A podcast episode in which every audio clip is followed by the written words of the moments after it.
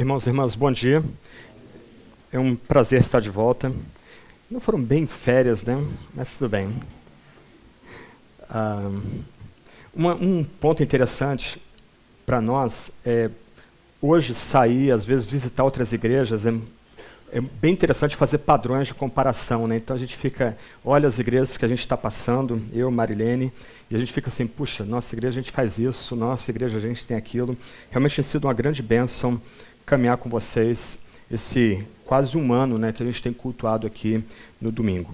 Nas últimas semanas, o Tiago tratou do que vem a ser casamento e das batalhas espirituais que o casamento enfrenta.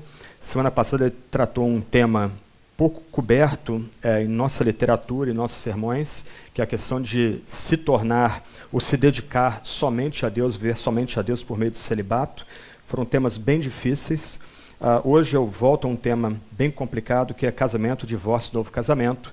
Semana que vem nós terminamos essa série falando sobre a criação e educação de filhos.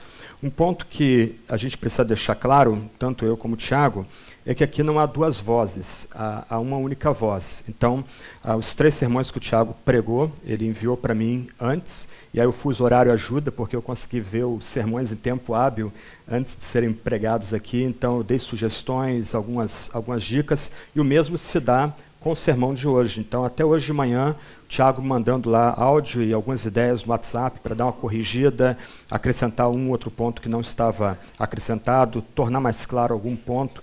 O que eu quero deixar bem claro para vocês aqui é que, ah, no que tem sido ensinado aqui, desde o início, mas sobretudo agora, que é um tema é, mais ligado ao chão, né, ao nosso dia a dia, ah, há uma única voz aqui. Então, eu estou pregando, na verdade é o Tiago que está pregando. Quando ele falou, eu estava falando junto com ele aqui. Então, não, não ah, entenda aqui que há uma, pode haver uma discrepância quanto a mim e Tiago nos assuntos que nós estamos tratando nessa, nessas manhãs aqui, desde o começo do mês de agosto. Então, hoje, nosso tema é casamento, divórcio, novo casamento. É um tema bem complicado e eu preciso dizer que ele se torna complicado ah, em grande medida por culpa dos pastores. Ah, pastores que não pregaram e não ensinaram ah, sobre esses temas, ou ensinaram de uma forma tão ah, etérea, tão complicada, que isso gerou também problemas na comunidade, mas também porque muitos pastores hoje resolveram se descasar e casar, e às vezes casar de novo, e muitas vezes voltando para o ministério, ah, sem dar alguma satisfação para a comunidade, sem passar por um processo disciplinar. Então, a própria noção de casamento e novo casamento e divórcio é colocada em xeque, em grande medida por culpa de lideranças eclesiásticas que não têm dado bom testemunho nessa área. Posto isso, eu queria começar dando uma breve definição de casamento. Isso já foi tratado antes aqui, mas ah, é bom a gente relembrar o que vem a ser casamento segundo a Sagrada Escritura, e a partir dessa conceituação a gente avança para considerar alguns textos específicos aí e elaborar alguns pontos para o que nós vamos fazer a partir de agora. A declaração de fé ah, da Fraternidade Reformada Mundial é uma declaração recente. Ah, o reverendo Augusto Nicodemos foi um dos autores dessa declaração, foi feita na Itália ah, alguns anos atrás e se tornou um padrão para a família reformada desde então. Ah, numa primeira parte do seu artigo, define casamento da, da seguinte forma: o casamento é uma monogamia heterossexual instituída por Deus, no qual homem e mulher deixam suas famílias e unem-se um ao outro em um relacionamento que dura por toda a vida. Os desejos sexuais são satisfeitos dentro, dentro dessa união e os filhos nascidos devem ser criados e educados no conhecimento e prática cristãos. Então, em linhas gerais, essa breve definição de casamento deixa claro alguns pontos importantes para a gente aqui. Primeiro, casamento é heterossexual e monogâmico. Em outras palavras, na Sagrada Escritura, a, o ensino claro dela é que Deus criou homem e mulher e homem e mulher foram criados não só com diferenças psíquicas, mas também com diferenças físicas. É assim o intento original de Deus. Deus criou homem e mulher. Então, o casamento, na sua origem, por exemplo, a gente pensa em Gênesis capítulo 1, verso 27, Gênesis capítulo 2, verso 24, é uma união de um homem e uma mulher, como criados por Deus, numa relação monogâmica. Então, Gênesis capítulo 1 e capítulo 2 vão excluir a poligamia. E um ponto importante aqui que não, não é o a questão central para nós aqui, ainda que a Bíblia descreva relações poligâminas no Antigo Testamento, não mais no Novo Testamento, alguma coisa mudou entre o Antigo e o Novo Testamento, mas ainda que ela descreva relações de poligamia no Antigo Testamento, se você notar, todas as relações são trágicas. Você pensa na vida de Abraão, pensa na vida de Davi, dois exemplos, pensa na vida de Salomão, um terceiro exemplo. Ainda que a Bíblia descreva aquela instituição, a relação, a, um casamento poligâmico, né, um homem casado com muitas mulheres por questões sociais ou políticas ou econômicas, todas as, as relações descritas são relações trágicas. Porque o intento original de Deus é que o casamento fosse entre um homem e uma mulher, como criados por Deus, e esse casamento fosse monogâmico. Esse casamento só poderia ser desfeito, como diz Deuteronômio 24, 4, por coisa vergonhosa. E aqui a gente já começa a ter um problema, porque a expressão coisa vergonhosa no hebraico não é muito clara. Ela dá a ideia de nudez de algo, isto é, o casamento pode ser desfeito pela nudez de algo, mas o texto não é claro, isso vai ser importante quando nós formos tratar de Mateus capítulo 19. Ainda assim, uh, há já em Deuteronômio, dentro do Pentateuco, dentro dessa, dessa, desse seção da Bíblia, que na verdade é a base, a estrutura que sustenta toda a Sagrada Escritura, se o casamento, na sua intenção original, um casamento entre um homem e mulher, uma relação monogâmica, e que deveria ser estável, ainda assim já se admite em Deuteronômio que o casamento poderia ser desfeito por alguma coisa vergonhosa que no texto não é claro, não é deixado claro, mas provavelmente está relacionado a questões sexuais. Um outro ponto que a gente descobre também no texto bíblico e a maior parte das referências que são no Antigo Testamento, é que Deus odeia o divórcio. Isso é dito em Malaquias capítulo 2, verso 16. E que, agora a gente pensa, por exemplo, em Lucas 11, 4, Efésios 4, 32, reconciliação e perdão devem estar presentes não só na vida do cristão, mas nas relações familiares do cristão. Entretanto, já no Antigo Testamento, em Levítico capítulo 20, versos 10 a 12, a Bíblia vai reconhecer que divórcios podem ocorrer mesmo entre aqueles que são membros do povo de Deus. Então, esses são alguns pontos importantes ligados à conceituação de casamento. A partir dessa última ideia de que o, a, o mesmo texto que fala que o casamento é uma união estável entre um homem e uma mulher, um relacionamento monogâmico sob a bênção de Deus, para que ambos tenham prazer sexual e para que tenham filhos, ainda assim, o texto vai admitir que divórcios podem ocorrer. E essa última ideia, baseada em Levítico capítulo 20, versos 10, 12, e também Deuteronômio 21, verso 4, vai gerar, ou gerou e ainda gera, um grande debate entre os cristãos. A gente pode resumir as posições cristãs em duas posições principais, e dentro dessas duas posições principais vai haver alguma divergência entre eles. A primeira posição é a posição católica.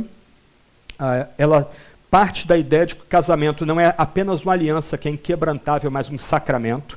Isto é, o casamento é uma forma de Deus dar graça a pessoas, seja o casal que chega diante do altar para receber a bênção do, do pároco, mas também os filhos que vão ser nascidos daquela, daquela relação.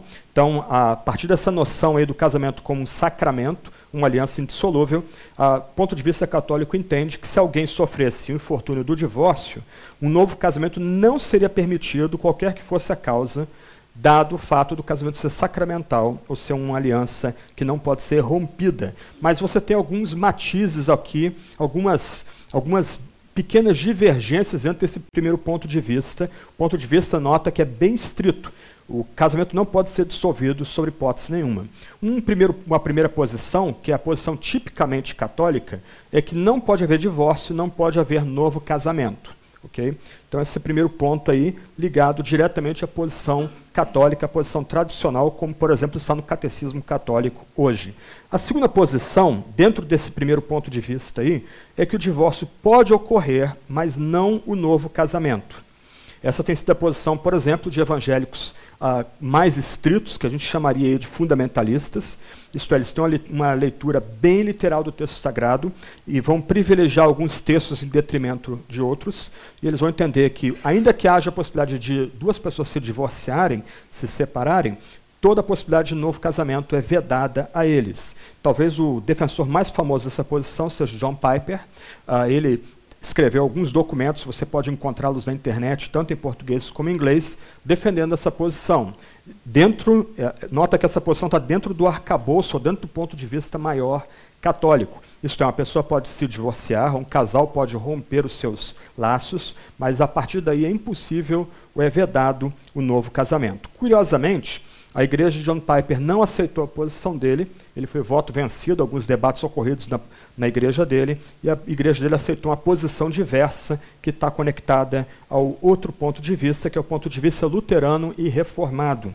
Essa posição tem sido a posição majoritária entre os protestantes desde o século XVI. Ela permite o divórcio e o recasamento, para entender que alianças são possíveis de serem quebradas ou rompidas. E dentro dessa posição maior, ela se divide em dois blocos distintos aí. O primeiro bloco distinto é que o divórcio, o novo casamento, o, o divórcio é permitido, assim como o novo casamento, desde que o divórcio tenha ocorrido por adultério ou deserção. Essa é a posição presbiteriana clássica, a Confissão de Westminster vai defender essa posição no capítulo 24 parágrafos 5 e 6 da sua confissão. A segunda confissão helvética, que não é muito conhecida no Brasil, mas também é importante para a família protestante ou reformada, vai defender essa posição no artigo 29. E um ponto muito interessante na segunda confissão helvética, que lá pelas tantas, numa única frase isolada, ela vai dizer que são aceitas que impedem o divórcio e, eventualmente, o recasamento por adultério ou por deserção. E a própria Declaração da Fraternidade Reformada, no seu artigo 9, parágrafo 4, eu só citei a primeira parte dele, na segunda parte ela vai defender exatamente essa posição, que o divórcio é permitido e também o novo casamento, se por adultério ou deserção. Mas, entre os evangélicos, é, ganhou uma, a, talvez, destaque a posição que o divórcio, o novo pode ocorrer o divórcio, também o novo casamento, sob várias circunstâncias. Então, aqui é uma posição bem mais liberal, bem mais aberta do que a posição da reforma e bem mais aberta do que as posições estritas derivadas do ponto de vista católico. Ok, isso é só uma, algumas pistas do que a gente pode a, achar na história da igreja, até porque nós não chegamos, a igreja não começa com a gente aqui agora, né? nós já temos aí quase dois mil anos de história, mas o que a gente precisa é, tentar entender o que, que a Bíblia de fato ensina sobre divórcio e novo casamento. Nesse ponto, então, eu queria ler algumas passagens bíblicas, começando por Mateus capítulo 5, verso 32, e depois Mateus capítulo 19, verso 9.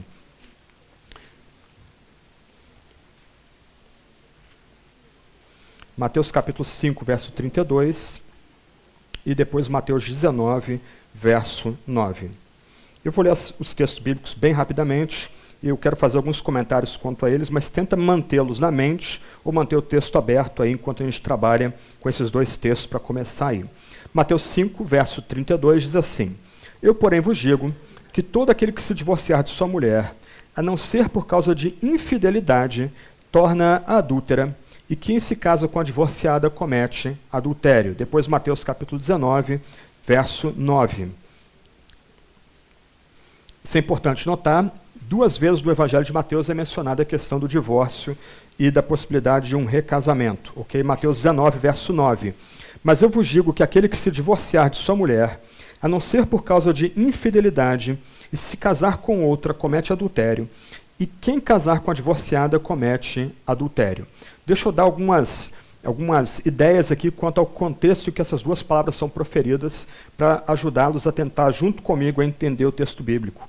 Ok, primeiro, Mateus 5, ele é parte daquele sermão chamado Sermão do Monte. Então, Jesus está pregando na Galileia, ele está pregando para uma multidão de seguidores, pessoas que já são encantadas com sua mensagem, já entraram no caminho de segui-lo para entrar no reino dos céus. Mateus 19 é uma palavra proferida agora não mais na Galiléia, no norte, mas na Judéia, no caminho de Jesus para Jerusalém, e ela é suscitada pelos fariseus aquele grupo de homens que tinham uma visão bem estrita da, da vida da vida com Deus, da, do tratamento com a lei, do caminho que o povo de Deus devia seguir com o próprio Deus. E Mateus 19, versos 1 a 12, segue toda a estrutura de um típico debate rabínico do primeiro século depois de Cristo. Então, ah, se você notar, tanto Mateus 5, 32 como Mateus 19, 9 são praticamente uma paráfrase com uma modificação. Na NVI, a última frase não consta, eu vou explicar daqui a pouco o que acontece aí, mas são basicamente as mesmas palavras proferidas, ainda que em contextos diferentes e ainda que para públicos ouvintes diferentes. Um outro ponto importante aqui é o que circulava na Judéia no primeiro século era a noção que vinha de uma escola chamada Escola de Hillel, de que o divórcio era bem liberal, poderia ser alcançado de forma bem liberal. Então, lendo alguns documentos do primeiro século, é muito curioso, eu estava comentando com Marilene ontem, que um homem, nota bem, o que é a sociedade patriarcal, um homem poderia se divorciar da sua mulher, ou poderia mandá-la embora, despedi-la, simplesmente porque ela fez uma comida que ele não gostou, ou porque ele achou outra mulher mais atraente, então ele podia dispensá-la com a carta de divórcio. Essa era a noção basicamente presente na Judéia no primeiro século. A escola de Shammai, é, conectada com os fariseus, e os fariseus suscitam um debate em Mateus 19 para testar Jesus, para provar Jesus. A escola de Shammai era bem estrita e, seguindo Deuteronômio capítulo 24, eles entendiam que o divórcio só poderia ocorrer mediante a imoralidade, sexual feita pela mulher. Se não houvesse moralidade sexual, não haveria divórcio. Uh, o casamento, um outro ponto importante para nós aqui, é que o casamento na Judéia, no primeiro século, era um contrato entre famílias. Esquece namoro, esquece romance, esquece paixão. Nada disso aqui entrava na equação. A equação toda, toda a situação de casamento aqui, era basicamente os patriarcas entendendo que certas vantagens poderiam advir de uma união das famílias, eles fariam o casamento dos filhos. Os filhos não teriam nenhuma, uh, nenhuma opinião a postar, não teriam nenhuma ideia a dar nesse caso, dado o fato de ser a sociedade daquela época. O noivado já era um tipo de pré-casamento e o casamento consumava o contrato que havia sido feito no noivado. Não havia nenhum tipo aí de namoro, paquera, etc. e tal, como se tornou comum no Ocidente, especialmente no século XX. Um outro ponto importante aqui é que, como já mencionado de passagem, o homem podia se divorciar da mulher de forma unilateral, enquanto, do, do outro lado, a mulher só podia se divorciar do homem com acesso aos tribunais que haviam na Judéia. Então, o homem podia despedir a mulher por qualquer razão,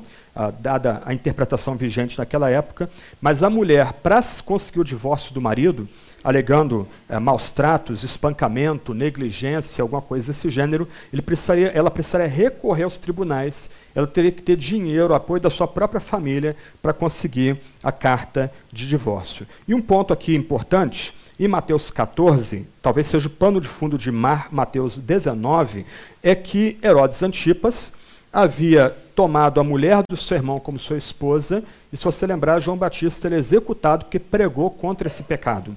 Então, uma questão é, que é suscitada é que Mateus 19 Uh, o debate em Mateus 19 vai ocorrer com os fariseus testando Jesus de novo, não apenas porque eles tinham uma visão estrita de casamento, seguindo a escola de Shammai, mas porque eles queriam, na verdade, jogar Jesus dentro do debate político, que foi o que ocorreu a morte, o martírio de João Batista. Ok, são algumas questões introdutórias para a gente aí, e vamos tentar entrar na passagem agora.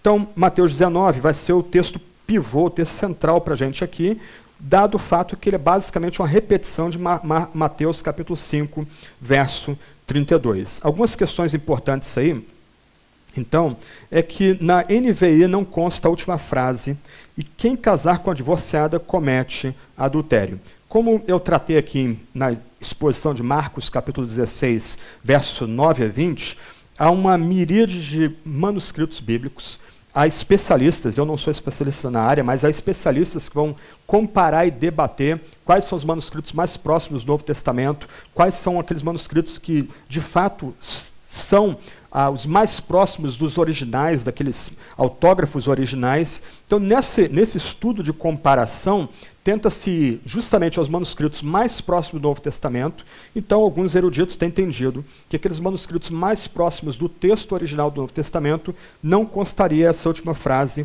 e quem casar com a divorciada comete adultério. Isso não é um problema para a gente, porque essa frase ela vai aparecer em Mateus capítulo 5, verso 32 quem se casa com a divorciada comete adultério, e ela vai ser citada depois em Lucas 16, 18, que eu vou mostrar no quadro para vocês já já. Então, o ponto para nós aqui é que o fato dessa última expressão, quem casar com a divorciada comete adultério, estar ou não no texto bíblico, não é um problema. ok?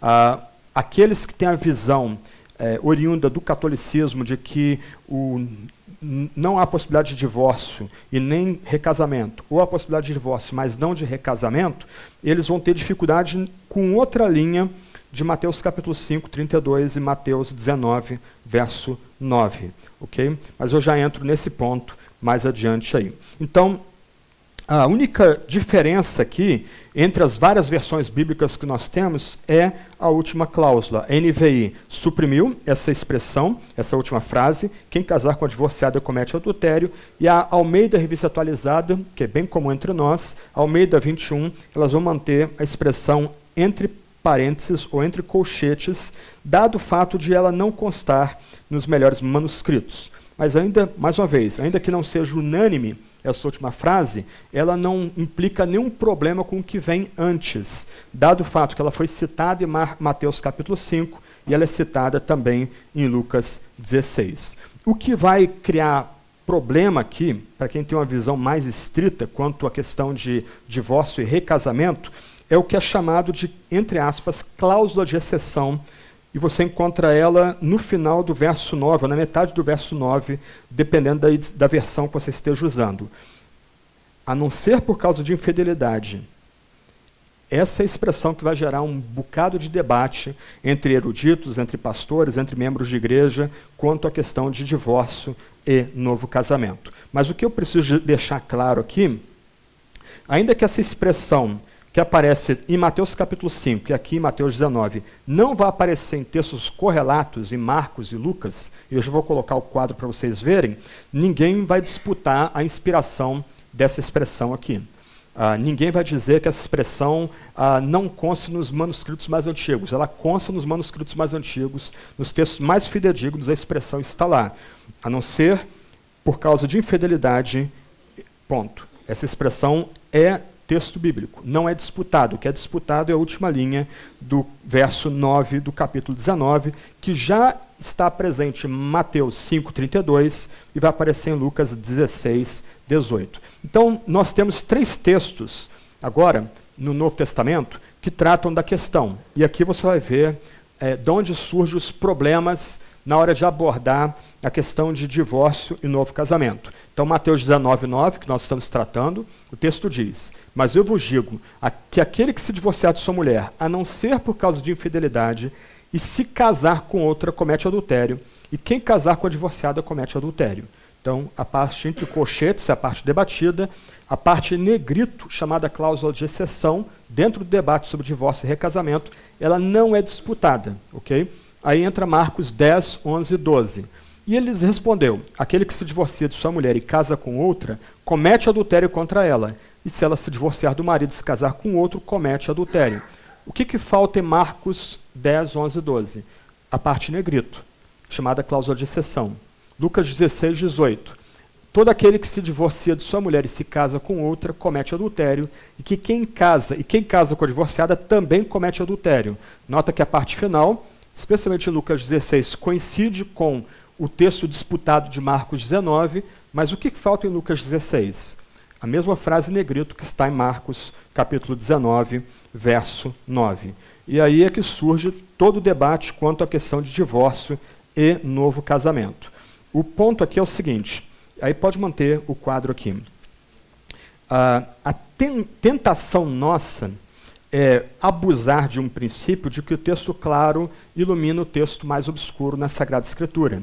Então, aqueles que têm uma visão mais estrita, do tipo divórcio não, novo casamento não, ou divórcio sim, novo casamento não, eles vão entender que Marcos e Lucas sobrepõem Mateus. Só que esse é um mau negócio. ah, os três textos se complementam. Não há uma noção de hierarquia entre os três textos. Cada texto tem que ser respeitado o seu devido contexto. Marcos foi escrito para Romanos, para um público romano, Lucas foi escrito para um público grego, Mateus para um público eminentemente judeu. Então, ambos, os, os três textos, têm ah, alguma mensagem vista, e a gente não pode colocar os três textos em hierarquia, ou como se um fosse superior ao outro. Ah, o que acontece é que alguns intérpretes, como John Piper, tendo sensibilidade ao fato de que você não consegue subordinar um texto a outro, vão tentar dar um outro tipo de interpretação àquela chamada cláusula de exceção, o texto está em negrito, a não ser por causa de infidelidade. Por exemplo, eles vão dizer que aquela expressão refere-se ao noivado. Então, ah, houve-se o contrato entre as, as famílias para que um rapaz e uma moça pudessem se casar, e nesse período de noivado, no período em que ambos estão noivos, eles vêm a romper o noivado por causa de infidelidade sexual. Então isso invalida o casamento, é como se o casamento não tivesse existido. Mas a expressão infidelidade, eu vou já explicar daqui a pouco o que vem a significar ela, ou as várias possibilidades de interpretação desse texto, elas não tratam do noivado, elas tratam diretamente do casamento, de uma relação estável entre o homem e a mulher. Então a ideia, como alguns de visão mais estrita querem dizer que infidelidade lhe refere-se ao, ao, noivado, não tenha nada a ver com o texto. Outros vão dizer que, a não ser por causa de infidelidade, a palavra é porneia, a palavra grega ali, significa relações de incesto. Então, por algum erro, a primos foram casados por algum tipo de acordo, meio-irmãos foram casados, eles têm alguma relação de consanguinidade, então, por causa da infidelidade, a relação deles pode ser rompida. Mas o texto não está dizendo nada disso, não há nenhuma suposição a respeito disso na palavra que é empregada e é traduzida ali como infidelidade. Outros vão dizer que essa expressão é um acréscimo de Mateus. Ela não estaria na boca de Jesus, mas o apóstolo ele teria é, mais adiante, reinterpretado as palavras de Jesus e colocado essa expressão no diálogo. Mas isso também não faz sentido, até porque Mateus é inspirado, ele é apóstolo, ele é tratado como apóstolo no Novo Testamento, então a palavra dele teria peso, até porque Jesus não escreveu isso. O apóstolo está re registrando para nós, em contexto, os apóstolos evangelistas, né, eles estão registrando para nós, em contextos distintos, aquilo que Jesus ensinou e pregou enquanto esteve aqui. Outros vão dizer que ali é um caso específico que Jesus tem diante de si. Ah, nós perdemos aí as informações maiores, nós não sabemos o que Jesus está tratando de fato, mas Jesus está, no, no contexto de Mateus, ele está tratando de algo muito específico e não seria algo normativo, não seria lei para nós hoje. Eu estou simplesmente resumindo para vocês aqui as várias formas que pessoas que entendem que o divórcio não pode ocorrer, muito menos novo casamento, ou que o divórcio pode ocorrer, mas não novo casamento, elas têm, tentam tratar essa chamada cláusula de exceção, a não ser por causa de infidelidade. Mas o fato é, o a expressão está nos manuscritos mais antigos, ela não é disputada, não é debate quanto à inspiração, à veracidade dessa, a, dessa palavra, e a gente vai ter que se ver com ela, a gente vai ter que lutar com ela. O, a diferença maior para nós aqui, quando a gente começa a ler nossas Bíblias, as versões em português que nós temos, é a tradução da palavra original porneia, que, volta um pouquinho, desculpa, antes de avançar aí, que aqui é traduzida como infidelidade, ok? Pode continuar agora, obrigado. Então, algumas versões bíblicas, por exemplo, vão traduzir a palavra porneia como imoralidade sexual. A versão que eu estou usando aqui traduz como infidelidade, mas uma nota de rodapé ela entende que a ideia de imoralidade sexual cobriria o significado da palavra, ou relações sexuais ilícitas. Outras traduções, como, por exemplo, a nova tradução da linguagem de hoje, vão traduzir a palavra por prostituição ou por adultério. Só que aqui a gente tem um probleminha aqui. No caso, para nós aqui, as três palavras principais ali, elas estão mais próximas da ideia gramatical original da expressão porneia, do uso comum ou normal da palavra porneia na época de Cristo. As outras duas palavrinhas já são traduções da palavra porneia, mas se você notar, quem não é homem que faz o adultério, não é homem que se prostitui naquele uh, naquela época, seria a mulher que adulteraria, seria a mulher que se prostituiria. Então, os nossos intérpretes, ou, desculpa, nossos tradutores, principalmente de traduções que são paráfrases ou traduções uh, mais uh, de equivalência geral, elas vão traduzir a palavrinha como adultério e prostituição, mas tendo em vista a pessoa do homem, não a pessoa, os dois cônjuges que formam o casamento. Então, a ideia aqui é que algumas vezes nas nossas traduções você tem já uma interpretação da palavra, não a permissão da palavra dizer o que ela quer comunicar, ou né, deixar explícito o que ela quer comunicar. A palavra porneia vai aparecer, então, nesse contexto aí, vai ser um, uma área de debate o que ela vem significar, mas a, as melhores traduções para a palavra são imoralidade sexual, infidelidade, relações sexuais ilícitas. Então Jesus está dizendo, em Mateus capítulo 19, que o casamento é uma aliança, mas ela pode ser rompida se um dos cônjuges cometer imoralidade, sexual, infidelidade, ou relações sexuais ilícitas. Algumas traduções mais antigas traduziam a palavra como fornicação, uma palavra completamente fora de uso hoje. A palavra fornicação vem do latim fornix, que seriam arcos ou abóbodas que, havia, que existiam nas cidades romanas. Então, mulheres que haviam perdido em, em estado, estavam em viuvez, não tinham como se sustentar, ah, filhas que haviam perdido seus pais, elas se prostituíam debaixo dessas abóbodas, debaixo desses arcos, e daí vem a palavra fornicação, ligada à questão de promiscuidade sexual. Mas a palavra realmente é, caiu em desuso, não é uma palavra bíblica, explicitamente bíblica, ela vem do latim, e também é uma tentativa de interpretar o que vem a ser porneia, que no, meu, no caso aqui eu sugiro que deve ser interpretada ou traduzida como imoralidade sexual, infidelidade ou relações sexuais ilícitas.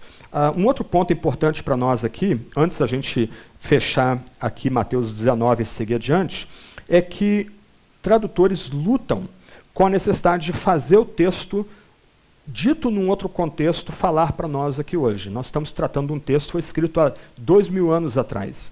Então, no texto original não aparece a palavra divórcio. Essa é uma, uma palavra contemporânea, ela regula as relações entre homens e mulheres, direitos e deveres, o que ocorre no âmbito da justiça. Então, quando você encontra essa palavra no texto bíblico, divórcio, essa já é uma tentativa dos tradutores fazerem a ponte entre um texto ah, bimilenar e nossa cultura hoje. A palavra que é empregada naquele contexto é repudiar. Então, tanto Mateus 5, 32 como Mateus 19, 9 deveriam ser traduzidos como: Eu, porém, vos digo que todo aquele que repudiar sua mulher, a não ser por conta de imoralidade sexual, infidelidade, relações sexuais ilícitas, torna a adúltera, e quem se casa com a, com a repudiada comete adultério. Mesmo também em Mateus 19, verso 9. Então, quando considerado separadamente, é, o que Jesus ensina no Evangelho de Mateus, então, é que, por causa da dureza do coração dos homens, ele, Jesus aceita a possibilidade de que haja divórcio e recasamento em caso de infidelidade conjugal, em caso de quebra dos laços conjugais por meio de relações sexuais ilícitas. Então esse é o ponto aqui de Mateus capítulo 5, 32, capítulo 19, 9. Um ponto importante para nós aqui, antes de avançarmos, é que a expressão, volta lá no quadro, por favor, Rangel, a não ser por causa de infidelidade, aparece duas vezes em Mateus tanto em Mateus 5 como Mateus 19, tanto no contexto do Sermão do Monte, Jesus dando orientação para os seus discípulos e como eles devem proceder no mundo, como no debate com os fariseus em Mateus 19, capítulo 9. Mantenha o quadro um pouquinho. Só que aí a gente tem a de Mateus com Marcos e Lucas. Em Mateus, nós temos duas vezes a cláusula de exceção aparecendo, a não ser por causa de infidelidade, e Marcos e Lucas essa cláusula não aparece. Então, o que ocorre é que algumas vezes, principalmente pessoas que têm uma visão mais estrita do, do, tipo divórcio não, novo casamento não, ou divórcio sim, novo casamento não, elas vão tentar interpretar Mateus à luz de Marcos e Lucas. O que elas vão tentar fazer é eliminar um dos dois lados da tensão. E o que nós temos aqui é uma tensão. Uh, eu vou entrar daqui a pouco nesses detalhes, mas Marcos e Lucas são escritos para o ambiente greco-romano, enquanto Mateus é escrito para o ambiente judaico. No ambiente judaico, como eu já mencionei, o divórcio tem seus regulamentos, e ainda que para o homem seja mais fácil dar a carta de divórcio para a mulher, ah, do outro lado, a mulher também tem algumas prerrogativas, algumas proteções para o divórcio, mas no ambiente judaico, isso é muito importante deixar claro, ainda que a escola dos saduceus tivesse uma visão mais aberta quanto ao divórcio, o homem acordou de mau humor, não gostou da torrada que a mulher fez, despede a mulher, ah, ainda assim o casamento era visto como tragédia. No ambiente greco-romano, não. No ambiente greco-romano, e Marcos e, e, Lucas são escritos para o ambiente greco-romano, ah, tanto o homem como a mulher podem se divorciar ou simplesmente sair de casa e não voltar mais sem uma formalização legal. Assim era o ambiente greco-romano, e a gente vai voltar a esse ponto quando tratar de 1 Coríntios 7 mais adiante. Então, como é que a gente lida então com essa tensão entre Mateus e Marcos e Lucas, não eliminando nenhum dos dois polos da tensão? Para deixar muito claro aqui, Marcos e Lucas lidam com o que a gente pode chamar de padrão perfeito de Deus. É o padrão de Gênesis capítulo 1, Gênesis capítulo 2. Aqui não está em debate ah, alguma possibilidade para romper o contrato de casamento, romper o pacto matrimonial. Em ambos esses casos aqui, o que é colocado pelos evangelistas é aquela visão ideal de casamento. E aí o texto vai dizer: aquele que se divorcia de sua mulher e casa com outra comete adultério contra ela. E se ela se divorciar do marido e se casar com outro, comete adultério. Todo aquele que se divorcia de sua mulher e casa com outra, comete adultério. Quem casa com a divorciada também comete adultério. Então, nossos dois evangelistas estão tratando graficamente lá em cima com o ideal de Deus, aquilo que Deus intenta em última instância. Só que, irmãos e irmãs, nós somos pecadores. E a Bíblia também lida com gente pecadora. E aqui não há espaço para nenhuma visão é, otimista uh, quanto ao pecado. Pecado não é apenas aquilo que a gente comete de vez em quando. Até o que a gente não comete vem a ser pecado. E pior, mais dramático, nós nascemos em pecado, nós somos gestados em pecado. Nós recebemos o pecado de nossos primeiros pais, Adão e Eva. A prova é que todos nós morremos. Então, se de um lado a Bíblia ela traça para a gente o que, que seria o padrão perfeito de Deus, aquele padrão ideal de Deus, a Bíblia também nos dá orientações pastorais, orientações e regulamentações para o nosso dia a dia. Então, aqui não tem como colocar um evangelho sobre os outros e não tem como eliminar um evangelho ou ah, relativizar a cláusula de exceção. De um lado, Marcos e Lucas estão lidando apenas com o padrão perfeito de Deus para um contexto, isso é importante, para um contexto em que para homem e mulher é a coisa mais simples do mundo é se descasar.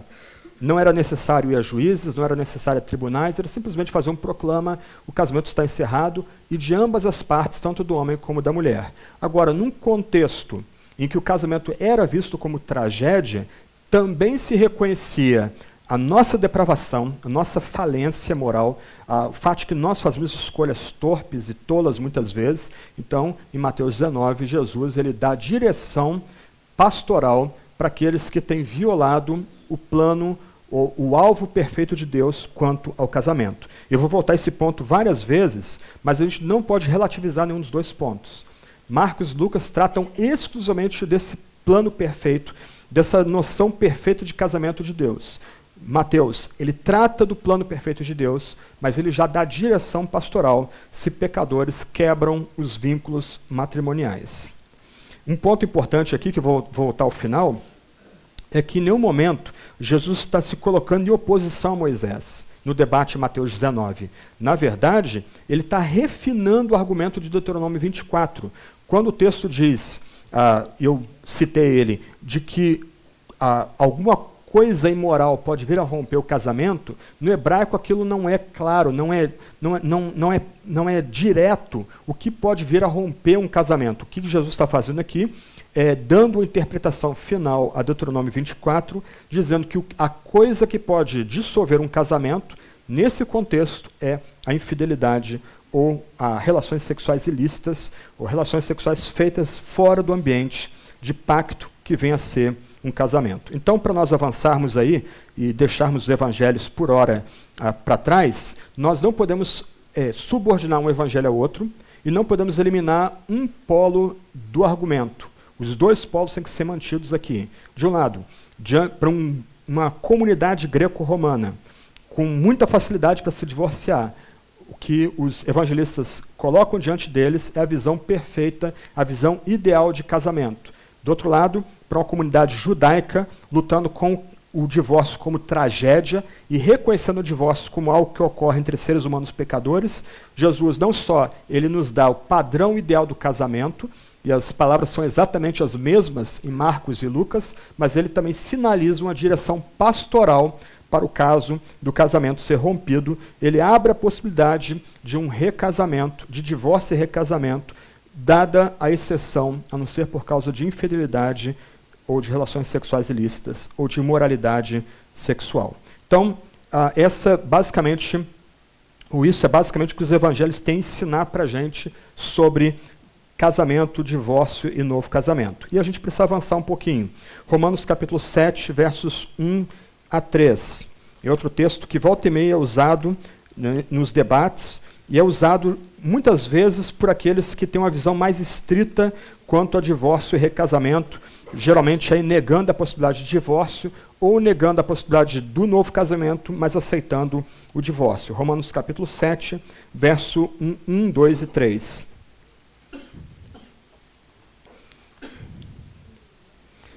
Eu não vou, só vou dar uma pista aqui de como abordá-lo e seguir adiante aqui. O texto diz: Irmãos, fala aos que conhecem a lei, por acaso ignorais que a lei tem domínio sobre o homem enquanto ele vive? Porque pela lei a mulher casada está ligada ao marido enquanto ele vive, mas se ele morrer, ela está livre do casamento. Assim, se ela se unir a outro homem enquanto o marido ainda vive, será chamada adúltera. Mas se ele morrer, ela está livre da lei, e assim não será adúltera, caso se una a outro marido. Uh, o texto aqui ele tem algumas pistas para o debate, mas o que a gente tem que lembrar aqui é que o alvo primeiro de Paulo não é ensinar sobre divórcio aqui na passagem. Ele está tratando da lei. Em toda a epístola de Romanos, nós ficamos quase dois anos estudando Romanos aqui na igreja, mas em toda a epístola, Paulo está lidando com questões muito sérias da fé cristã. Então, ele começa a sua epístola falando de Deus e depois do pecado, mostrando que os poderosos estão, são pecadores, os moralistas são pecadores, religiosos são pecadores. A única forma de se livrar do pecado é crendo em Jesus Cristo. A obra de Cristo na cruz é plena, perfeita, e é por ela que os pecados são apagados. Por causa de Cristo nós somos reconciliados, propiciados, redimidos, justificados. Nós agora vivemos no Espírito, fomos batizados com Cristo, ressuscitamos com Cristo. Nossa vida não pertence mais a nós mesmos. Ok, mas a, qual o papel da lei nisso tudo? Onde entra a lei? Aí Paulo, em Romanos 7, ele começa a tratar da lei. Então, Paulo cita o casamento aqui, mais uma vez, o casamento ideal, não para elaborar uma teologia do casamento, elaborar um argumento do casamento muito detalhado, mas ele usa a visão ideal de casamento como ilustração para falar do papel da lei. Quando nós morremos em Cristo, nós não carregamos mais a lei como forma de salvação, como caminho de salvação. Em Cristo nós descobrimos que a lei nos humilha, revela nosso pecado, mas nós não somos salvos por ela. Agora nós morremos para a condenação da lei. A lei não tem mais poder para condenar a gente. Esse é o ponto de Paulo aqui ao citar o casamento e a possibilidade de divórcio que ocorreria com o divórcio se o homem estivesse vivo. Ah, nós estávamos mortos em Cristo, a lei nos machucava, nos incomodava. Agora, mortos em Cristo, a lei não tem mais lugar de nos ferir, nos causar dor. Nós somos agora reconciliados e conectados com Deus por causa do que Cristo fez. E o último texto importante para nós aqui é 1 Coríntios capítulo 7, versos 1 a 40, só que eu não vou ler toda a passagem, não tem nem tempo aqui. Né? Eu vou ler só é, uns poucos versículos aqui da passagem que são importantes para a gente. Como eu fiz com Mateus, e de alguma forma com Marcos e Lucas, eu queria dar o contexto aqui da, desse texto bíblico. E o contexto aqui é importante. A gente não pode perder de vista ah, o que, que Jesus está respondendo, o contexto que Jesus se move e ensina e prega, e a gente também não pode perder de vista o contexto em que Paulo está pregando e ensinando aqui em 1 Coríntios capítulo 7, versos 1 a 40. Ah, alguns pontos importantes aí. Como eu já disse, na sociedade romana, ou greco-romana, qualquer um dos cônjuges, homem ou mulher, podia se divorciar por do, do outro por meio de decisão unilateral ou simplesmente abandonando o cônjuge. E não há aqui, gente, nenhuma noção de divórcio como tragédia, como mesmo os, os judeus mais liberais teriam. Mesmo a escola uh, de Léo, ela entenderia, mesmo tendo uma visão bem aberta, bem lata de divórcio, ou da possibilidade do divórcio, ela entenderia que o divórcio é uma tragédia para a sociedade, uma tragédia diante de Deus. Eles não relativizariam a noção de que Deus abomina o divórcio.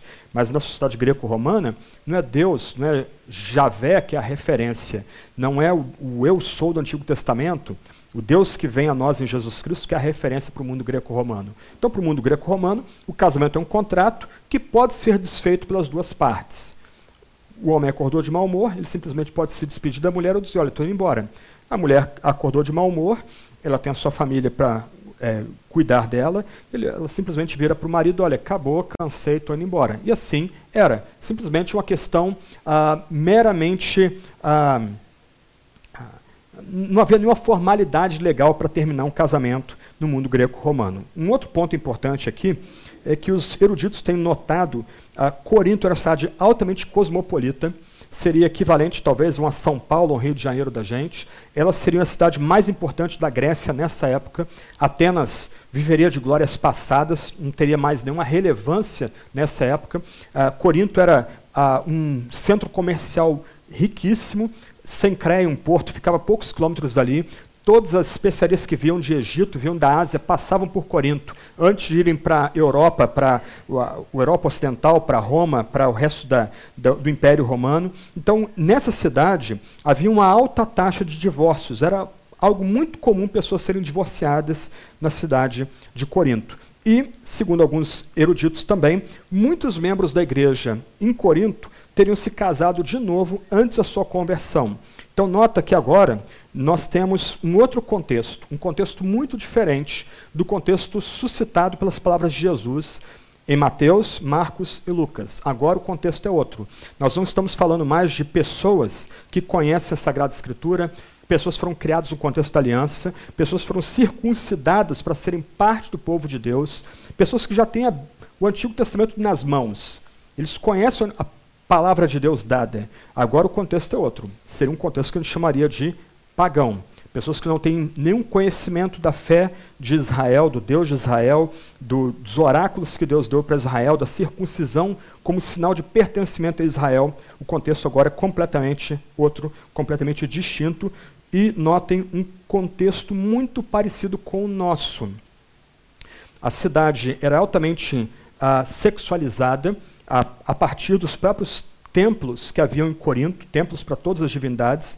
Ah, quando Paulo vai mencionar em 1 Coríntios 11 que a mulher deve cobrir a sua cabeça dentro da igreja, deve usar um véu dentro da sua cabeça dentro da igreja, isso sucede porque muitas, provavelmente muitas, lembro do contexto, provavelmente muitas mulheres estavam se convertendo à fé vindo do ambiente de culto greco-romano.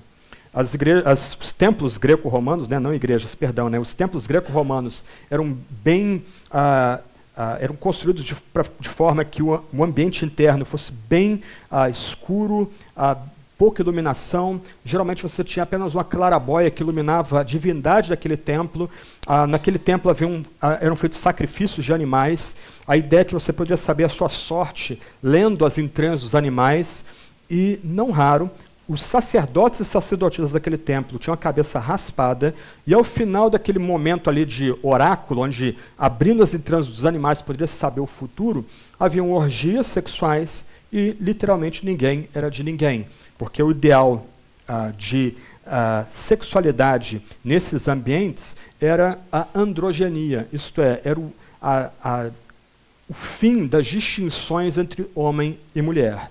Então, mulheres vindo desse ambiente, cabeça toda raspada, se convertendo, eventualmente sendo chamadas a profetizar e orar na igreja, eles deveriam cobrir a cabeça com um véu, como um lembrete de que elas foram criadas como mulheres desde o início. Um, ali é um lembrete em 1 Coríntios 11 que Deus criou homem e mulher. E a glória da mulher é o cabelo comprido é o que destaca a feminilidade dela em contraposição à masculinidade do homem. Isso é só um parênteses para tentar iluminar esse contexto que Paulo tem que lidar aqui com algumas questões de 1 Coríntios 7, 1 a 40. E uma questão importante aqui é que 1 Coríntios é provavelmente suscitada, uh, Paulo vai escrever essa epístola por conta de uma epístola que ele recebeu de cooperadores da igreja em Corinto, e uma das questões que estavam sendo debatidas ali é se o celibato ah, ou a solteirice, como foi colocado aqui semana passada, seria um caminho superior. E essa tem sido uma luta da igreja, principalmente em contextos onde ah, o sexo é exacerbado e se torna um vício. Pessoas ah, entendendo que às vezes abrir mão ah, de relações sexuais, até mesmo no casamento, vão conduzi-las a um tipo de padrão de vida superior. Isso aconteceu, por exemplo, no mundo romano, quando ele se tornou majoritariamente cristão.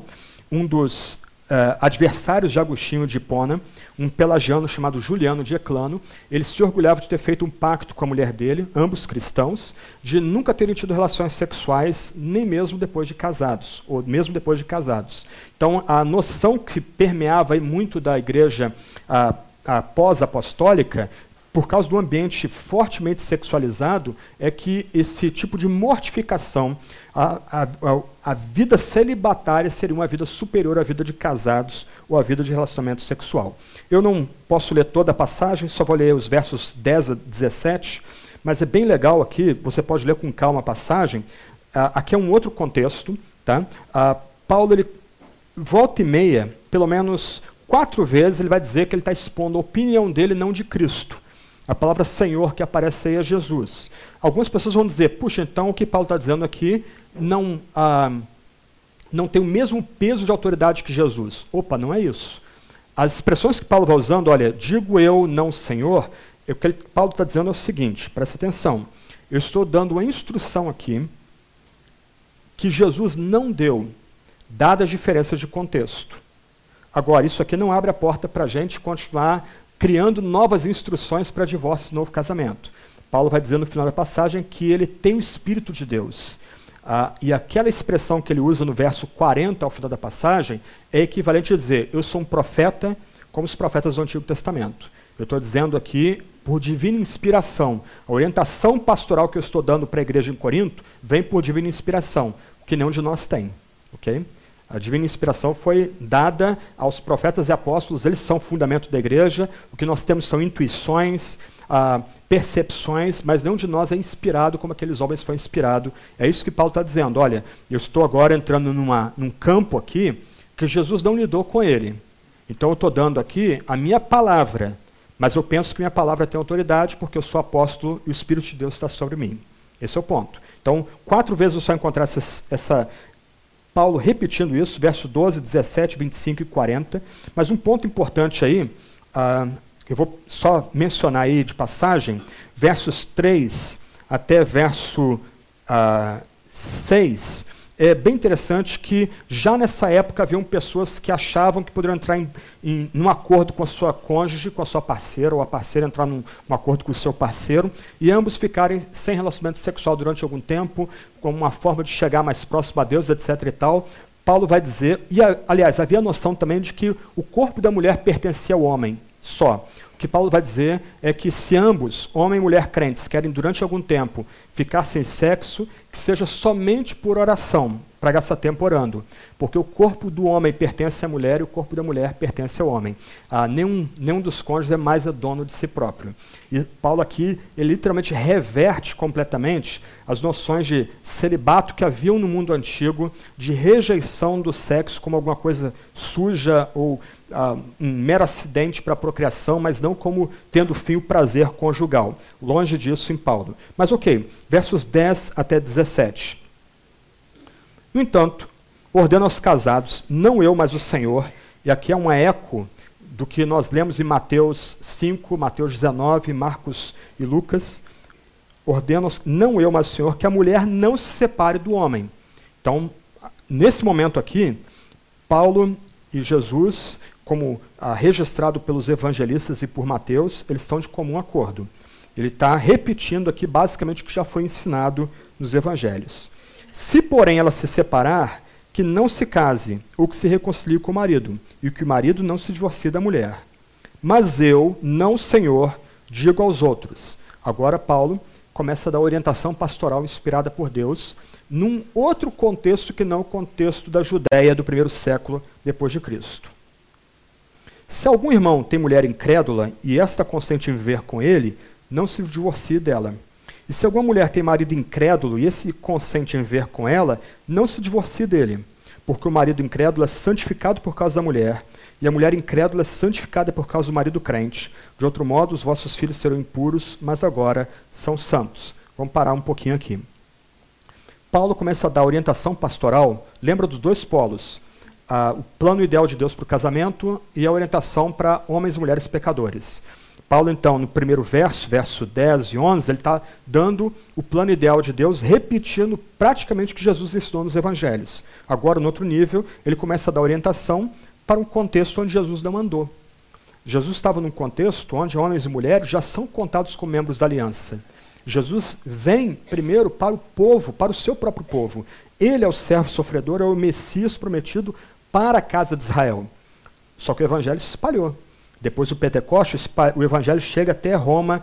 Alguns vão dizer que vai chegar até Roma, até Espanha, perdão. Vão chegar quase à Pérsia. O evangelho se espalhou. E agora o evangelho está chegando a pessoas que nunca leram o livro da aliança, pessoas que nem sabem o que é circuncisão. Ah, no mundo greco-romano, circuncisão era visto como mutilação. Judeus que iam lutar ah, ele, ele lutava-se nu nas Olimpíadas daquela época. Eles eram debochados, eles eram ridicularizados por serem circuncidados. Então, alguns judeus mais secularizados, mais helenizados, melhor dizendo, eles tentariam fazer uma cirurgia para restaurar o prepúcio e eles eram considerados como anátema, como apóstatas pelos judeus mais estritos. Então, nesse ambiente agora, que não conhece a palavra da lei, não conhece a palavra da aliança, não sabe nem quem é Javé, não sabe o que, é, o que é, são os oráculos sagrados, profetas, etc. e tal, pessoas começam a abraçar a mensagem do Salvador, Jesus como único Messias.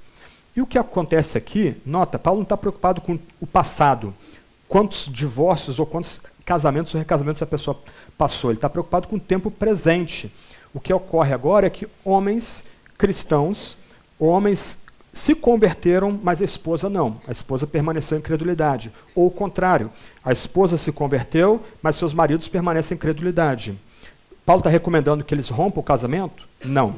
Eles devem permanecer casados. E aí Paulo levanta um ponto aqui muito interessante, que eu não tenho tempo aqui de tratar. Mas ele vai lembrar, Paulo, que o cônjuge cristão santifica o cônjuge não cristão, e o cônjuge cristão santifica os filhos nascidos daquele casamento. Talvez ah, uma possibilidade aqui é que, por causa do ambiente saturado de noções de cultos idólatras e ações demoníacas por causa desse culto idólatra, ah, maridos cristãos e esposas cristãs tivessem uma sensibilidade de consciência e dissessem: eu tenho que me divorciar do meu marido não crente ou da minha esposa não crente e tenho que tirar meus filhos de perto dessa pessoa, porque os demônios estão sobre ela, podem vir a contaminar o nosso casamento e poluir os nossos filhos. Paulo está dizendo aqui de forma nenhuma. Na verdade, o que está em nós é maior do que está no mundo. Então, o casamento deve permanecer pela parte cristã, porque o cristão, o cônjuge cristão, ele santifica o cônjuge não cristão, assim também como os filhos. Há um, todo um debate sobre o que vem a ser esse santificar, que eu não tenho tempo aqui de tratar, mas o ponto é que há algum tipo de influência graciosa e benigna que vem do cônjuge cristão no casamento para o cônjuge não cristão, também para os filhos. Mas aí Paulo começa a lidar com a prática, com o dia a dia. Mas se o incrédulo se separar, que se separe Nesses casos, nem o irmão nem a irmã estão sujeitos à servidão, pois Deus nos chamou para vivermos em paz. Pois como sabes, ó mulher, se salvarás teu marido? Ou como sabes, ó marido, salvarás tua mulher? Somente viva cada um como o Senhor lhe determinou, cada um como Deus o chamou. É isso que ordeno em todas as igrejas. De trás para frente. O que Paulo está ensinando aqui é o padrão que ele ensina em todas as igrejas por onde ele passou. Uh, Corinto é escrito aí, provavelmente ao final da sua, sua segunda viagem missionária. Paulo, então, já tem plantado bastante igreja, não só pela Síria, mas também pela Ásia Menor, pela atual Turquia, por partes da Grécia. Então, o que ele está ensinando para o povo em Corinto e para nós hoje é o que ele ensinava nas igrejas por onde ele passou, era o padrão que ele oferecia para aquelas comunidades. E o que ele oferecia para aquelas comunidades? Primeiro, aqueles que estão em casamento misto não devem ter a presunção de que o seu cônjuge possa, seu cônjuge não cristão possa vir à fé. Isso é algo que está oculto em Deus. O, cônjuge cristão não tem poder de converter o seu esposo ou sua esposa, ele não tem o poder de converter os seus filhos. Ah, então, Paulo, verso 16, ele vai destruir toda a ideia de que o cônjuge cristão possa ter alguma parcela de ajuda no processo de conversão do, daquele cônjuge que não é cristão. E aqui um parênteses.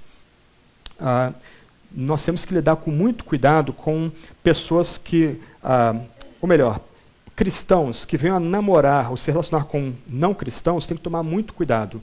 Algumas vezes, ah, pessoas que experimentaram a conversão do seu cônjuge tempos depois vão anunciar isso, ou vão testemunhar isso, como se fosse um padrão. Não é um padrão.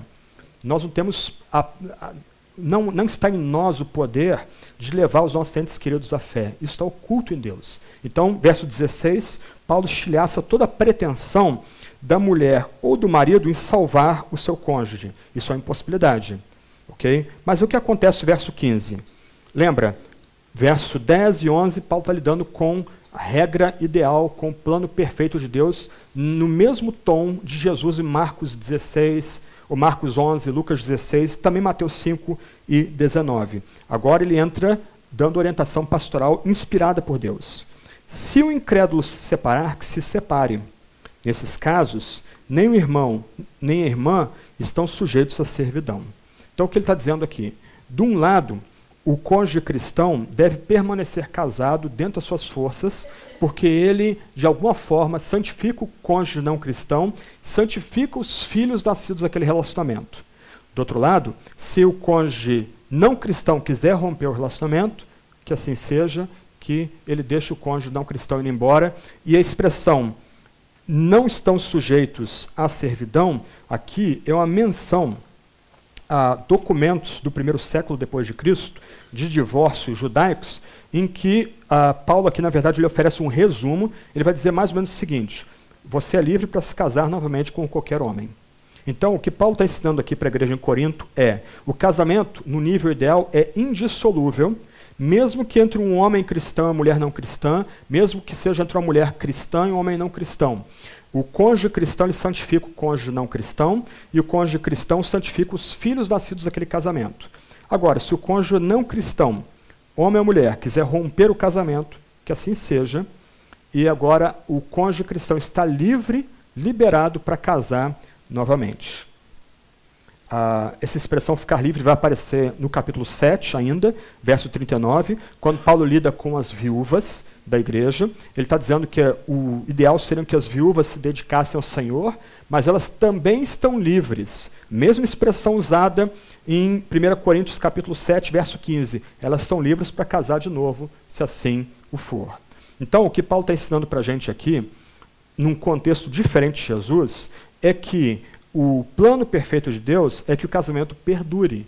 Mas, se o cônjuge não cristão ele sai de casa, ele rompe com o casamento, por alguma razão, e o texto abre um leque de possibilidades aqui para que o, o cônjuge venha sair ou venha abandonar o casamento, deserdar o casamento, então a regulamentação pastoral concreta que Paulo oferece aqui é que aquela pessoa que foi abandonada, ela venha se casar de novo. Isso é, indica uma permissão para o recasamento.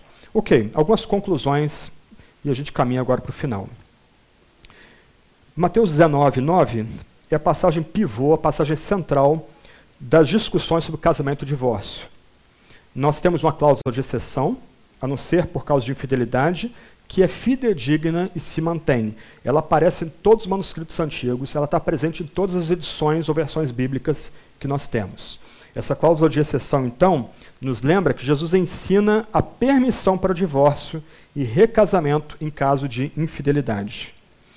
Uh, um outro ponto aqui, segundo, a tentativa de reduzir a tensão entre Mateus 19, 9 e Marcos 10, 11, 12 e Lucas 16, 18, por meio de diminuir a veracidade de um dos polos, não faz justiça tanto ao padrão perfeito de Deus, que o casamento é ordenado por Deus, uma relação monogâmica marcada por estabilidade, mas também quanto à orientação ou regulamentação pastoral que vem de Deus dada aos cristãos.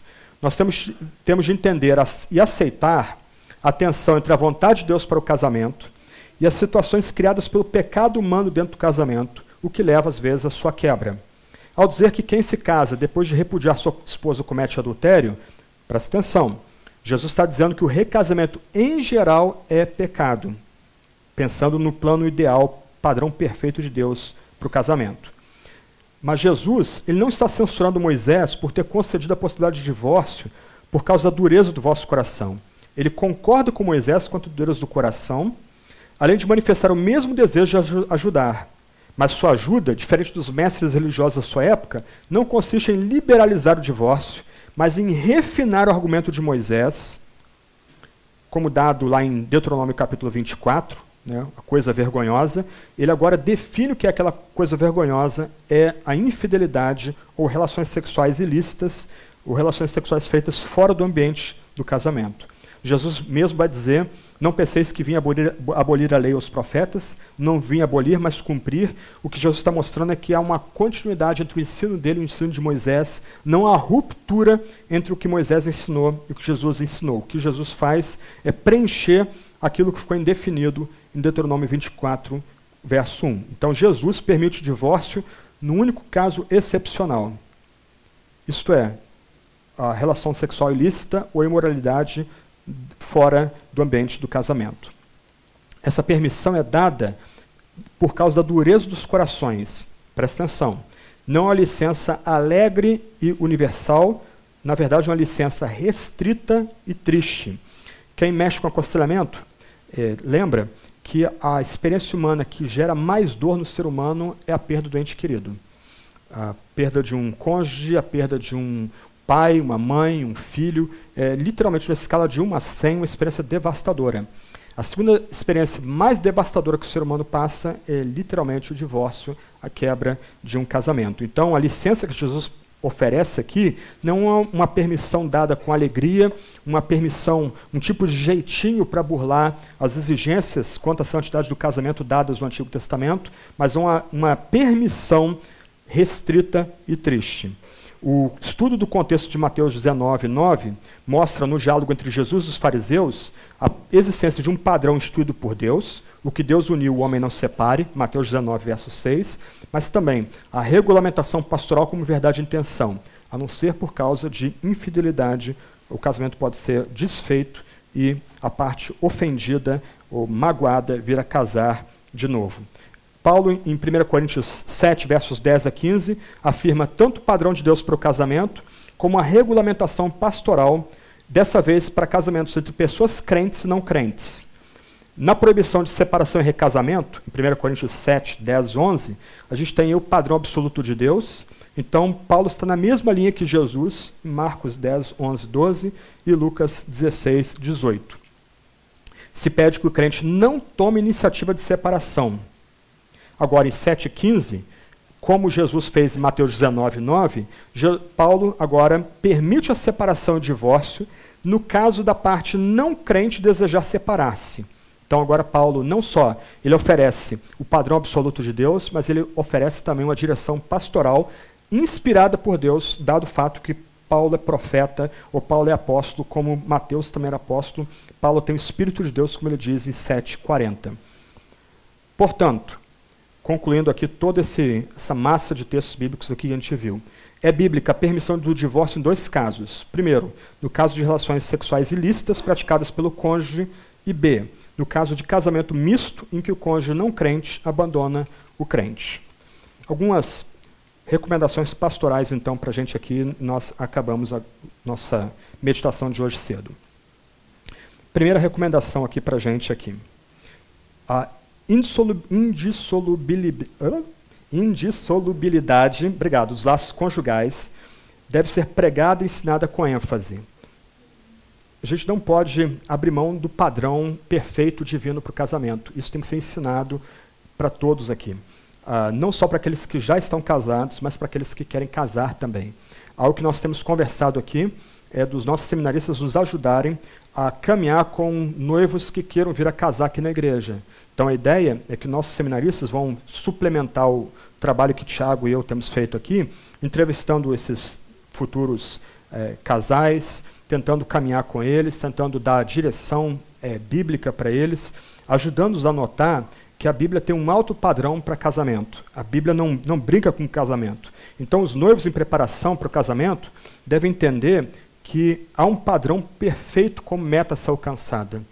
É, e aqui a gente vai fazer bem em lembrar que a gente não deve casar com quem a gente está momentaneamente apaixonado ou apaixonada. A gente casa com alguém que vai ser de fato nosso melhor companheiro, nosso melhor companheiro ou amiga ou companheira para o resto da vida. Segundo ponto, o divórcio sempre representa um fracasso em alcançar o ideal de Deus. Mesmo em caso de adultério, o ideal seria a reconciliação. Aqui a gente lembra do profeta Oséias, especialmente capítulo 3, verso 1 a 3, quando Deus ordena a Oséias a retomar sua esposa, mesmo depois de ela ter sido prostituída. É uma mensagem muito difícil, mas esse é o padrão bíblico. Então, num caso de uh, uh, adultério e que isso se torna público, uh, o que a igreja precisa, com muito tato, muito carinho, muito amor, é ajudar casa o casal a se reconciliar. Esse é o ideal. Então, a igreja fazendo esforços para evitar o, o, divórcio, buscando perdão e restauração naquele casamento, por meio do quebrantamento de ambos os cônjuges.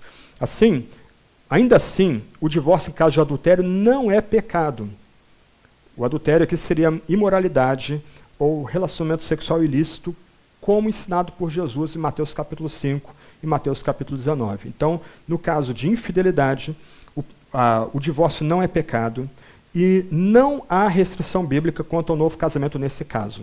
ok?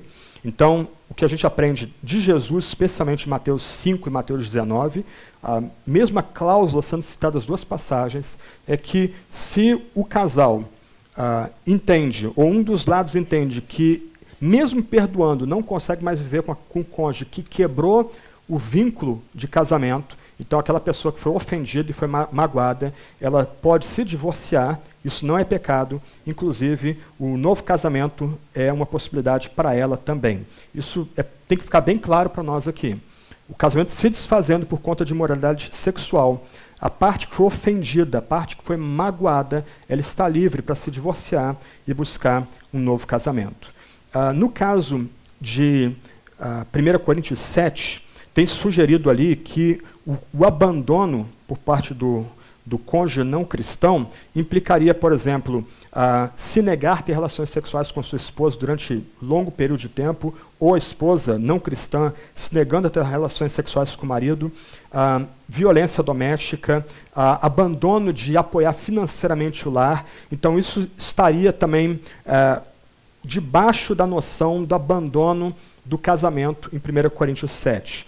Um ponto que eu só vou mencionar aqui, depois vocês podem ter acesso ao material escrito, em Malaquias 2, 11 a 16, vai equiparar divórcio e violência doméstica. Então, algumas pessoas têm sugerido, baseado em Malaquias 2, 11 a 16, o mesmo texto que diz que Deus odeia o divórcio, que aventais sujos, porque alguém foi machucado numa briga, numa altercação dentro de casa, isso também abriria a possibilidade de um divórcio é, e não, que não seria pecado, que abriria para a parte ofendida a possibilidade de se casar de novo. Terceiro ponto: divórcio entre cristãos, sem que tenha havido imoralidade sexual por parte do cônjuge, é pecado. O casal e a igreja devem fazer todos os esforços para que haja reconciliação em caso de separação. Okay? Esse é um terceiro ponto importante aí. Se a, é outra, são outras as razões que levam um casal de cristãos a buscar o divórcio, eles têm que ser exortados a permanecer juntos, eles devem receber todo o apoio para permanecer juntos. Ponto 4. O impedimento de um novo casamento recai sobre a pessoa que procurou a separação. Assim, podemos afirmar que um cônjuge cometeu adultério ou desertou do seu casamento, seja pelo abandono do lar, seja sexualmente, com consequente divórcio, não tem o direito de se casar de novo não sob a bênção de Deus. E aqui, é, tanto eu como o Tiago, a gente afirma esse ponto aqui, não é com alegria, não é com algum tipo de, ah, nós somos melhores que vocês, não, é com tristeza. O, a questão para nós aqui é que nós não temos como dar a bênção para pessoas que ah, têm uma vez desfeito o seu casamento, queiram casar de novo aqui na comunidade, na Igreja Trindade. Nós entendemos que aquela pessoa que foi o pivô da separação, seja por adultério, imoralidade sexual, seja por abandono do lar, ela não tem o direito de se casar de novo, ela quebrou seus vínculos, ela está em pecado. Quinto ponto. Os casais cristãos que se separaram injustificadamente devem confessar seu pecado a Deus um ao outro e procurar reconciliação, presta atenção, caso ainda não tenham se casado novamente. Ok? Aqui não tem espaço para noções do tipo, e eu já tenho escutado muito isso no nosso meio, principalmente para quem tem visões bem estritas sobre divórcio e novo casamento, que a pessoa tem que se desfazer a sua atual relação e procurar a, o relacionamento anterior e se reconciliar com ela. Isso é bizarro, não há suporte bíblico nenhum para esse tipo de coisa. Infelizmente, são ideias que circulam no meio evangélico, ok? Ah, e eu tenho escutado sobre isso. Então, a, a busca por reconciliação de um casal que tenha sido divorciado só deve se dar se um dos cônjuges não se casou novamente. Aos que foram abandonados por uma razão injustificada, se o seu cônjuge casou de novo, ou e ou não é possível a reconciliação, busque um novo casamento. O Senhor lhe dará graça para essa nova fase. Última orientação pastoral aqui. E aí presta atenção que essa é importante também. A gente lembra, tem o, o plano ideal de Deus, mas nós somos pecadores aqui também. Os casais cristãos que se separaram por motivos não justificados pelas Escrituras e se casaram novamente devem confessar o pecado de terem se separado injustamente, confessar o pecado de terem se casado novamente de maneira não permitida por Deus, e então, sinceramente arrependidos, devem seguir sua vida nesse novo casamento.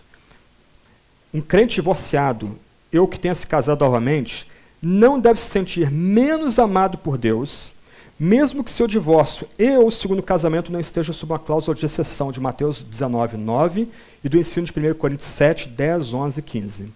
Então, nesse sentido, nós recebemos como membros aquelas pessoas que estão nesse, nessa situação aqui, mas que não é a situação ideal. Ainda que a gente não venha casar pessoas nessa situação, ainda assim elas podem ser recebidas como membros aqui. Eu queria terminar com um ponto aqui. Para mim, descansar sobre a soberania de Deus não é apenas uma necessidade intelectual. Ah, eu não creio que Deus é absolutamente soberano apenas por questões é, de teologia, ah, obviamente por causa do ensino bíblico, Isaías, Paulo em Romanos, em Gálatas, fala muito sobre a soberania divina, mas também por uma questão existencial. Gente, nós estragamos tudo que nós mexemos. Nós temos a incrível capacidade de, diferente do rei Midas, que em tudo que tocava fazia ouro, em tudo que nós tocamos, nós fazemos caca. Isso somos nós. A gente tem. Nós os auto-sabotamos. Mas sabe o que é legal? O bonito é que a gente não precisa maquiar nossa história pessoal. Uh, a gente não precisa apagar elementos da nossa história pessoal. Se Deus é soberano, e Deus o é, se Deus reina sobre toda a criação, e Deus de fato reina, até mesmo as nossas escolhas torpes, pecaminosas, estúpidas, até mesmo aquilo que nós destruímos está debaixo do controle soberano de Deus. Ele tem poder de fazer coisas boas até mesmo disso. A Bíblia está cheia de provas disso. A gente pode pensar uh, em Davi, Betseba, todo aquele caso horroroso, e de Davi Betseba vem Salomão, e não só isso, de Davi Betseba vem o nosso Salvador, o Messias. Nosso Salvador tem na sua linhagem prostitutas. A gente escutou isso, Jonas pregando no começo do ano passado aqui. É, prostitutas, traidores, gente infiel, idólatras. Então, meu ponto é o seguinte, ainda nesse sexta, sexto item aí. Se você se vê numa situação que não é ideal, e você já confessou isso para Deus, já se quebrantou, você não precisa ficar se martirizando. Deus está guiando sua vida mesmo as suas escolhas estão debaixo do plano soberano de Deus. E Deus tem poder de fazer coisas boas, mesmo de escolhas erradas, equivocadas e torpes nossas. Então, ah, isso que nós temos a dizer sobre divórcio e novo casamento. Ah, domingo que vem, o Tiago vai recomendar um livro que nós temos usado por base aqui para nossas palestras, mas ah, nós entendemos que essa é aquela direção que vem da parte de Deus, da própria Sagrada Escritura para nós aqui agora. Vocês vão ter depois disponível tanto o PowerPoint como o material escrito. Eu tentei hoje escrever quase todo o sermão aqui para é, não deixar palavras fora de lugar aqui, dada a importância do assunto e da necessidade de tratar dessa questão com vocês aqui hoje de manhã.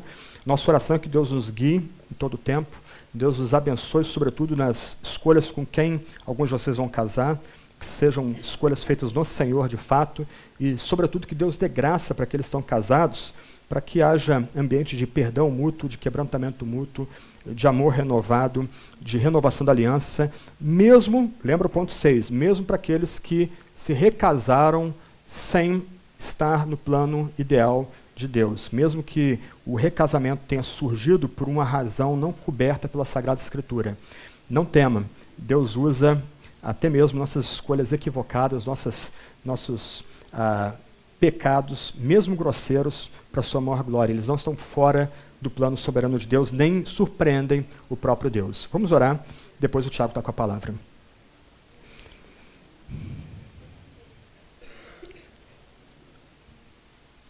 Senhor, nós imploramos, dá graça para nós aqui. Sobretudo, ó Deus, eu imploro para que fique em nossa memória apenas aquilo que veio de Ti.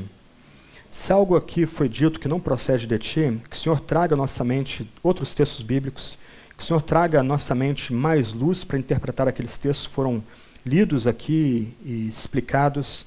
Ó Deus, ajuda-nos, Senhor, nós imploramos a sermos cativos à Tua palavra, à Tua direção. Nós suplicamos que o Senhor nos ajude a estar debaixo do teu comando todo o tempo. Ajuda-nos, ó Deus, a fazermos a tua vontade, que é pura, perfeita e sempre agradável.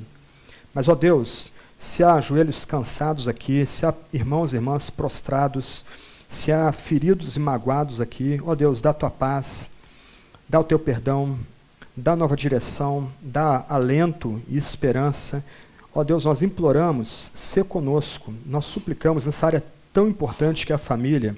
Ajuda-nos, ó Deus, a buscarmos sempre a tua vontade, sermos fiéis à tua palavra sagrada. Nós imploramos tudo isso em nome de Jesus. Amém.